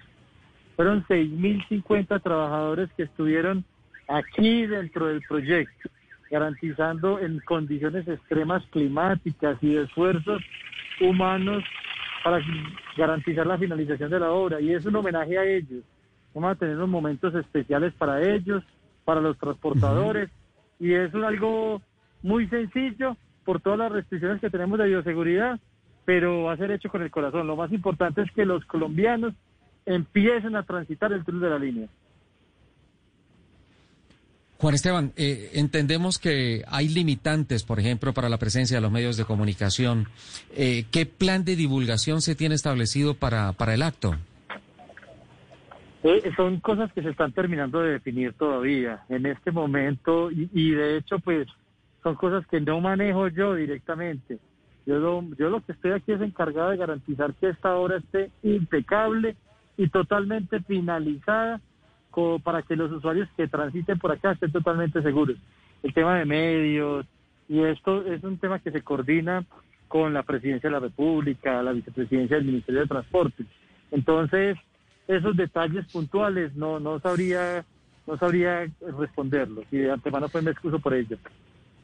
Bueno, ¿qué personalidades van a estar presentes en la inauguración del túnel? Y segunda pregunta, recordémosle a los oyentes a partir de qué hora se abre y qué tránsito pueden hacer, es decir, Armenia y Ibagué, Ibagué Armenia, y cuándo puede ser de doble vía. El, eh, va a estar el señor presidente de la República, nuestra vicepresidenta, nuestra ministra de Transporte, nuestros gobernadores. Insisto, va a ser un acto modesto por la magnitud del proyecto. De pronto hubiésemos querido haber hecho algo en el que todos hubieran que, podido estar acá. Nosotros queríamos invitar a los todos los trabajadores que estuvieran, que estuvieran en la historia del proyecto. Pero bueno, ya sabemos que tenemos ciertas limitaciones de tener en un mismo espacio un, un número determinado de personas. Entonces, va a ser muy limitado en ese sentido. Por eso el tema de pronto de los medios y demás. Sin embargo, sé que hay un despliegue desde todo punto de vista y un esfuerzo por mostrarle al país cómo va a ser ese día esta, esta inauguración. Hay transmisiones oficiales que se están adelantando con eh, a nivel de televisión y demás. Pero, insisto, esos detalles no los manejo con claridad. Sin embargo, lo importante es que ese día, en horas de la tarde, eh, ya finalizando, em- empezando la noche, ya podrán transitar los vehículos que vienen desde Armenia hacia Bogotá, podrán venir en dos carriles, atravesar la cordillera a, lo largo del túnel y los vehículos que vienen de Bogotá hacia el eje cafetero transitarán, eh, llegarán a la zona del túnel y cogerán, pero en dos carriles, el alto de la línea. O sea, ya tendremos dos carriles y se acabará todo el, los inconvenientes que tenemos nosotros para eh, lo que tiene que ver con la restricción del camión más lento, tendremos posibilidades de adelantamiento y demás, toda vez que sean dos carriles en todo el recorrido de la línea en un solo sentido. Juan Esteban, en estos momentos tal vez hay unos sentimientos encontrados por, primero, todo el calvario que ha significado la planeación y la ejecución de esta obra, pero por otro lado está el tema del presente y futuro. Por fin está, por fin se hizo, por fin se pone al servicio. ¿Qué, qué es o cuál es la gran enseñanza que nos deja esta obra para que no vuelva a pasar lo que sucedió acá y para que mega obras como esta se puedan seguir proyectando y ejecutando, pero exitosamente en el país? Esto es un proyecto con muchísimos retos. El, el atravesar la cordillera central por primera vez a lo largo de todo el continente, eh, eh, a través de un túnel, el estar trabajando con esos problemas geológicos que tenía esta montaña, la segunda falla más compleja del mundo, el tener, eh, eh, estar ubicados en una zona de reserva forestal central. Es un proyecto con muchísimos retos, el, el ser el túnel más largo del continente. Se, nos demoramos 11 años en construirlo. 11 años definitivamente es un tema en el que no es un tiempo exagerado para los para los tiempos que tenemos muchos de otros corredores en el país que no hemos podido llevarlo a cabo. Es que el construir en cordillera es complicado. El construir en zonas como esta, en donde tenemos protecciones ambientales especiales, es complicado. De pronto muchas veces tratamos de ser muy optimistas en plantear unos tiempos en los que técnicamente surgen muchas imprevisibilidades. Lo que tenemos es que tener la comprensión de que el esfuerzo siempre es grande y dedicado para sacar adelante estos proyectos. Por ejemplo, cuando uno observa los precios de este túnel, el túnel terminó costando casi un billón de pesos. Y uno mira, es del orden de 135 millones de pesos por metro lineal. Y cuando uno mira los estándares de túneles en el mundo, se construyen del orden de 40 a 50 mil dólares por metro lineal. Ese es el estándar de un túnel. Y no en las condiciones geológicas, técnicas, ambientales como este. Entonces estamos eh, ante un proyecto en el que, en el que efectivamente tuvo adversidades entre el año 2016, 15, 16, 17 y 18, eh, eh, pero se retomó y yo creo que el hoy lograr tener esta obra al servicio de los colombianos es una muestra de confianza, es una muestra de la resiliencia de los colombianos, es una muestra de capaz de recuperarnos y superar cualquier adversidad. Eh, y creo hoy que eh, el gozar de la obra de infraestructura más importante que se ha eh, dado en el, en el- en el país es un momento en el que regionalmente vamos a empezar a tener muchos aprovechamientos en todas las actividades productivas y el comercio exterior será el mayor beneficiado. Richie, Ah, ¿usted a sabe por qué lo llamaban la línea? Momento, sí. ¿Usted sabe Sí, por qué sí, llama? Porque por ahí se la trazó la línea, la línea del tren, ¿no? Exactamente, la línea del ferrocarril por allá por 1929. Por eso siempre uno habla de la línea, la línea. Y entonces la gente, la- los extranjeros no saben qué es, ¿no? ¿Qué es la línea, la cordillera? Pero usted lo acaba de, es, de así- decir. Así es, así es. Se tienen de hecho dos historias. Una por la conexión de la línea del ferrocarril, pero también la otra es que en el alto eh, se plantea la línea de división entre ambos departamentos y dicen entre el país. Dicen eh, otras personas que en su momento hablaban de la línea de división entre los del occidente, los del suroccidente con los del centro del país. Entonces por eso las dos historias existen en torno al nombre de la línea específicamente. Juan Esteban, eh, ya para terminar, ah, usted decía, este es un momento importante de, de mandar un mensaje positivo a toda la gente, decir que podemos reponernos de todas las dificultades y, y salir adelante. Creo que a propósito de momentos, viene muy bien la inauguración de este tramo del, lunes, del túnel de la línea, o pues de toda la obra de la línea. Mm, justo cuando Invías también presenta los prepliegos para los proyectos de modernización vial, como que va de la mano lo que está en el escritorio con lo que está pasando en las carreteras. Así es, hay, hay un esfuerzo muy grande por seguir mejorando la infraestructura y seguir modernizándola desde el Instituto Nacional de Vías, desde la Agencia Nacional de Infraestructura. El Gobierno Nacional, la ministra de Transporte está empeñada en desarrollar unos proyectos que son estratégicos para el país. Y eh, pese a las adversidades, eh, yo creo que este mensaje que se manda desde aquí, desde la línea, terminar en momento de COVID, tuvimos que superar un reto más. Cuando veíamos que estábamos, que salíamos, nos llegó el COVID, sin embargo, lo estudiamos, sacamos todos los protocolos de bioseguridad y garantizamos terminarlo en una época difícil, pero garantizando principalmente la salud de los trabajadores y de las comunidades. Entonces, todo eso se presta para que empecemos a, a creer en esta recuperación que se nos viene, a esa gran reactivación eh, de la que va de la mano de muchos otros proyectos en torno a la generación de empleo y, a la- a la- y al aprovechamiento de una serie de actividades productivas que son necesarias para superar la situación actual. Y, y otro detallito que se le tiene que atornillar a este macroproyecto es que ya se destrabó el tema del tercer carril Bogotá-Girardot, ¿no? Ya, ya hay un acuerdo con la concesionaria, ¿no? Sí, sí, pero ese tema lo manejamos a través de la Agencia Nacional de Infraestructura eh, y no tengo información precisa, pero efectivamente sé que hay muy buenas noticias y creo que eh, eh, eh, ya está solucionado el tema y próximamente pues se llevará ya la construcción de ese tercer carril que es muy importante también para el país. Pues Juan Esteban, la verdad le agradecemos muchísimo. Las condiciones de comunicación hoy han sido muy difíciles. Eh, reitero también mi agradecimiento a Gina Paola Vega, nuestra productora, que ha sufrido con las líneas telefónicas, pero finalmente lo hemos tenido. Y era nuestro compromiso con nuestros oyentes. Lo habíamos pactado hace más o menos un mes. Eh, el sábado previo a la inauguración tendremos que hablarlo y celebrarlo aquí en Autos y Motos de Blue Radio y se ha hecho una realidad. Felicitaciones Juan Esteban Gil por todo esto que está pasando con Invías y por la bonita realidad de empezar a utilizar el túnel de la línea. No, muchísimas gracias a ustedes. Fue hace el, mes larguito que tuvimos la posibilidad de conversar. eh, lo teníamos previsto, volver a hablar para ya tener todo cercano y todo listo a la inauguración. Y qué bueno pues poderles contar a, a todos nuestros oyentes eh, eh, todas estas buenas noticias que están empezando a ocurrir en el país. Muchas gracias, un saludo muy especial para todos. Muchísimas gracias, Juan Esteban Gil, el director de Invías. Bueno, con los últimos detalles, alistando y Bueno, poniendo la casa perfecta para, para la inauguración el próximo 4 de septiembre. Muchas restricciones en cuanto a personal, es apenas natural.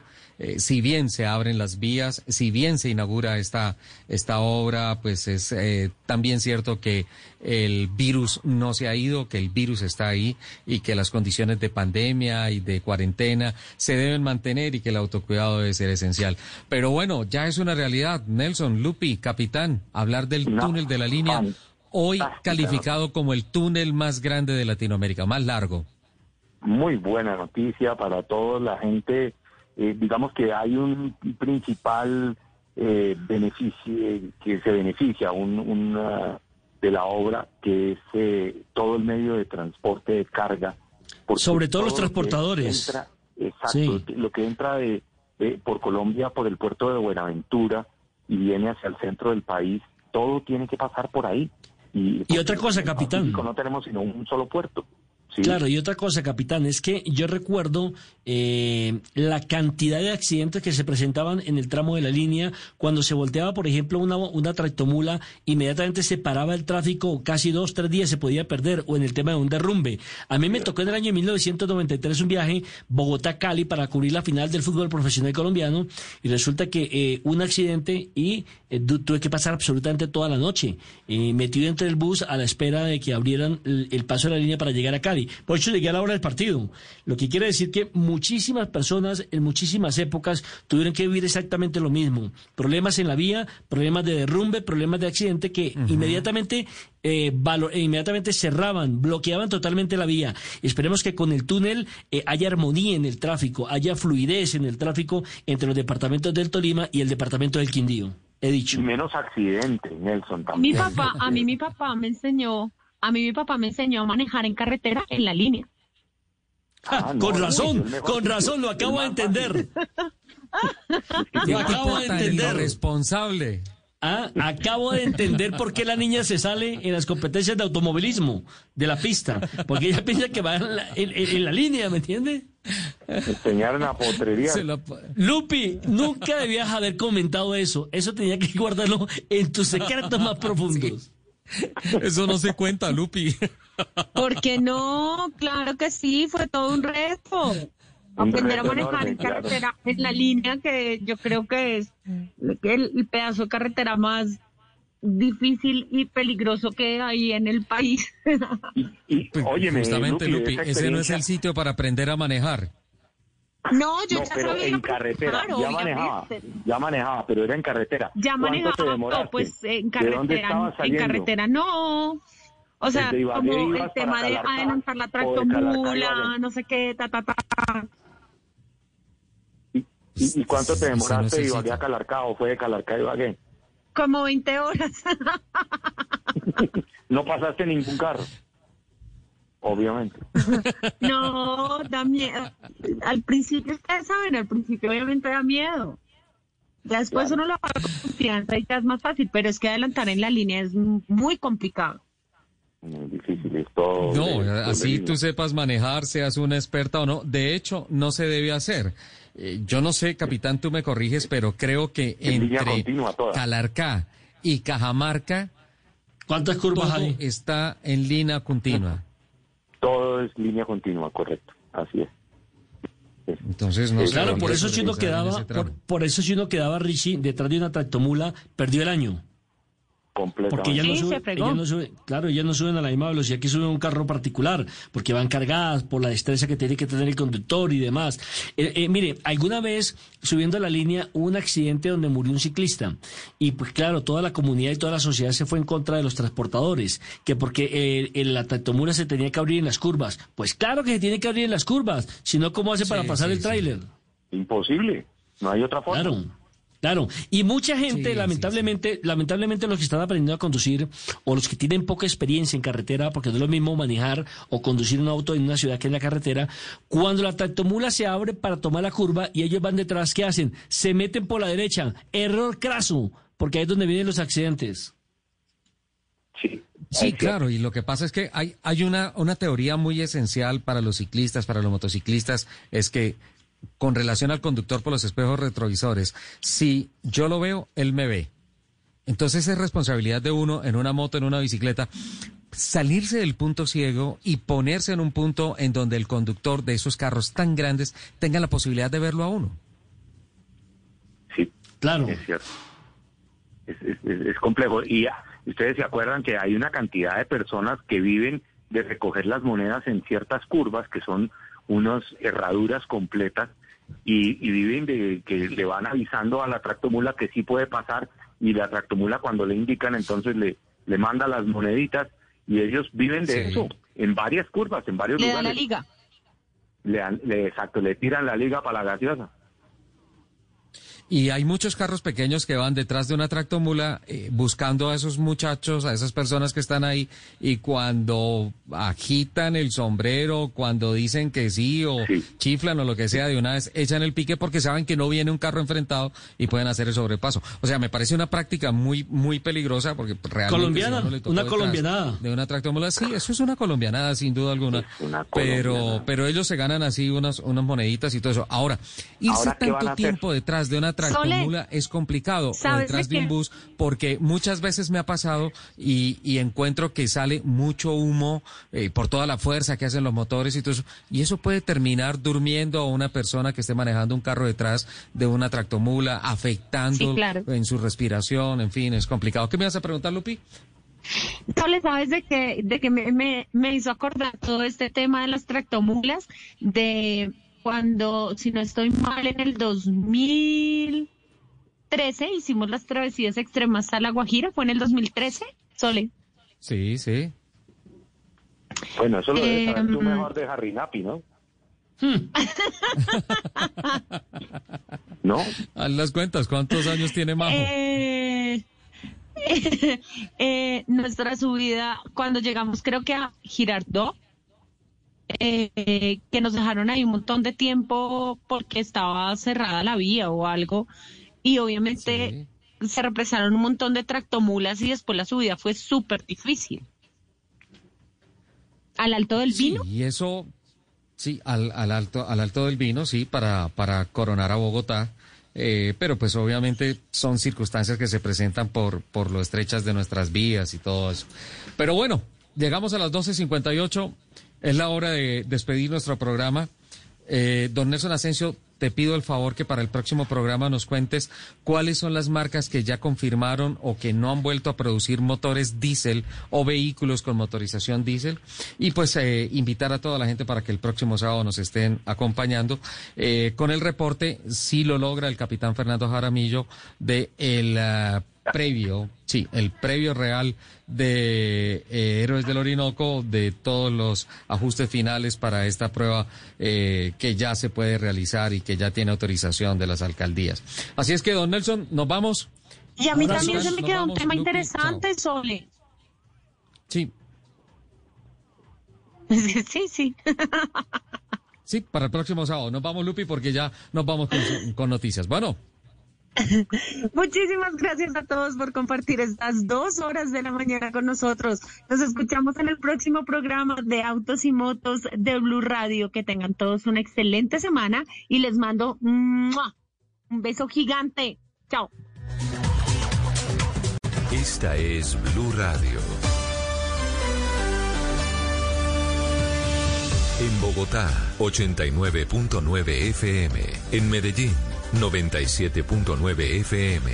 En Cali, 91.5 FM. En Barranquilla, 100.1 FM. En Cartagena, 1090 AM. En Bucaramanga, 960 AM. En Pereira y el norte del Valle, 89.2 FM. En Tunja, 103.1 FM. En Villavicencio, 96.3 FM. En Armenia, 89.2 FM. En Norte de Santander, 97.7 FM.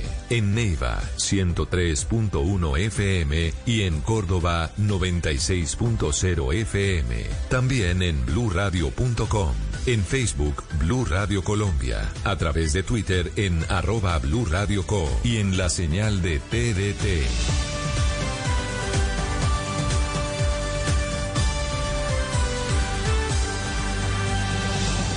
Blue Radio, la nueva alternativa. Voces y sonidos de Colombia y el mundo en Blue Radio y bluradio.com, porque la verdad es de todos. Es la una de la tarde, un minuto. Actualizamos información a esta hora en Blue Radio en esta jornada de jueves. Hoy es 29 de agosto y la noticia más importante se produce a esta hora en la ciudad de Cali. No aceptaron los cargos las dos personas que fueron capturadas por su presunta responsabilidad en la masacre de los cinco menores de edad en el Cañaduzal del barrio Llano Verde que queda en el oriente de la ciudad. Ahora se va a definir si van o no a la cárcel. Esa es una información que está en desarrollo. Mientras tanto, escuchamos al director de la Policía Nacional, el general Oscar Atortúa, quien ha reiterado una recompensa de 20 millones de pesos por la captura de Gabriel Alejandro Bejarano, que es conocido como el Mono, que es el tercer sospechoso del crimen y que actualmente es prófugo de la justicia.